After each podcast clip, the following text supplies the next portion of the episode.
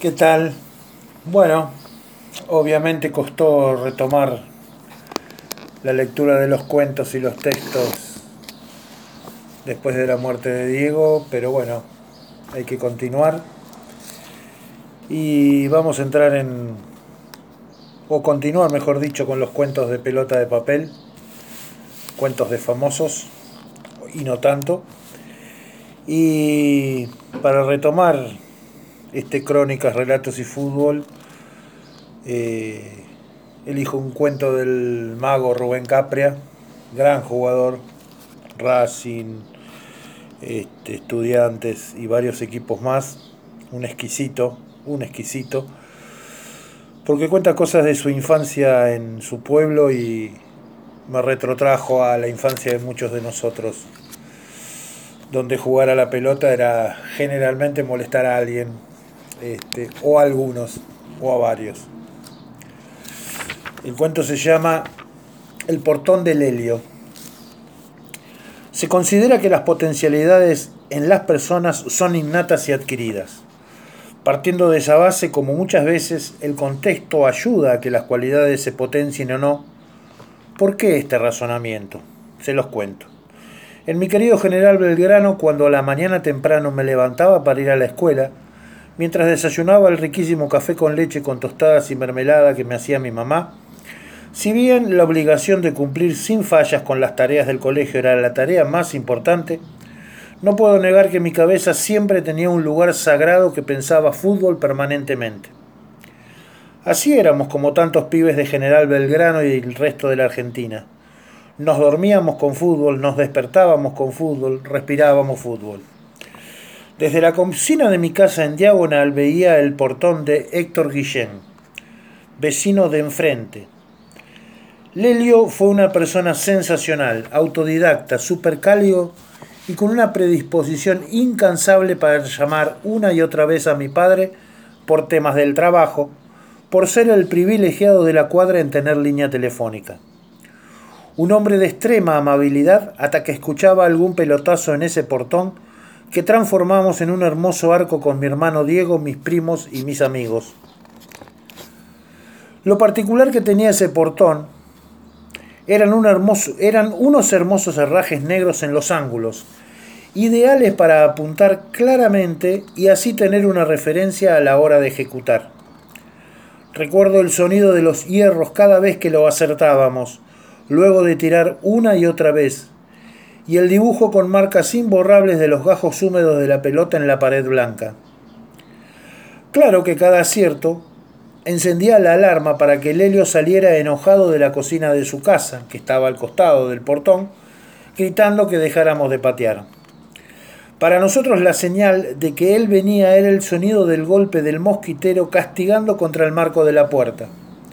Si escuchábamos eso, la consigna era clara y urgente había que rajar o esconderse.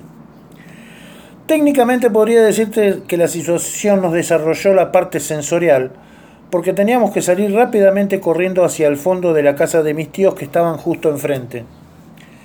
Mis padres, tratando de ayudar en la situación y de evitar eventuales problemas con el vecino, que jamás existieron, nos pedíamos que fuéramos a jugar al paredón de atrás de mi casa.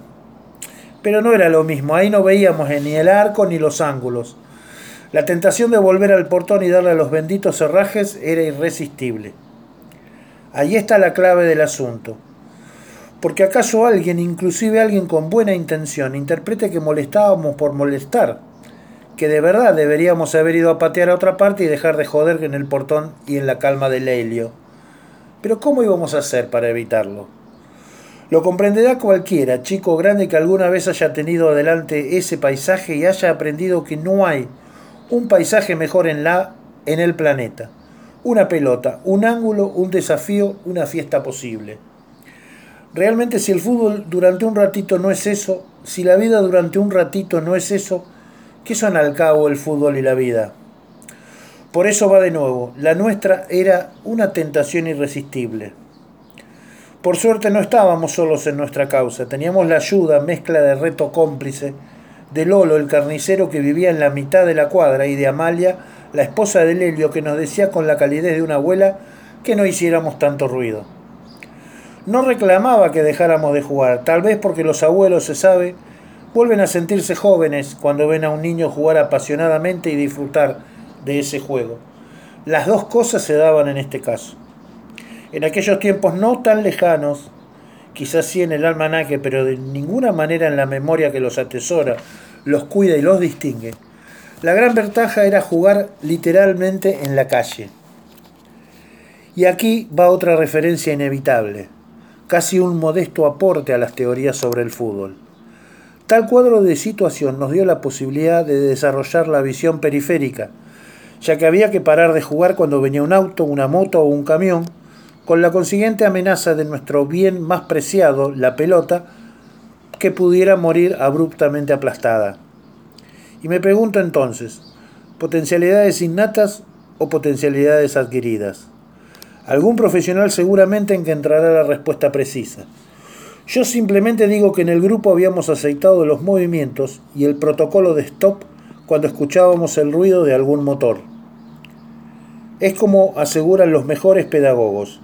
El aprendizaje termina teniendo muchos caminos. Con el tiempo los niños crecieron y terminaron todos siendo futbolistas. En mi caso, en el final de algún partido importante, intenté compensar varios de esos enojos totalmente justificados del Helio con el gracias a través de la prensa. A él por la paciencia y por el aguante. Y a su portón, porque no tengo dudas de que aún con esa apariencia fría e inmóvil, ayudó a calibrar la mira y la puntería de mi pie izquierdo. Y por si no hubiera resultado suficiente, va otra vez. Va todas las veces que haga falta. Desde el corazón y justo al ángulo. Gracias, Portón. Gracias, Lelio.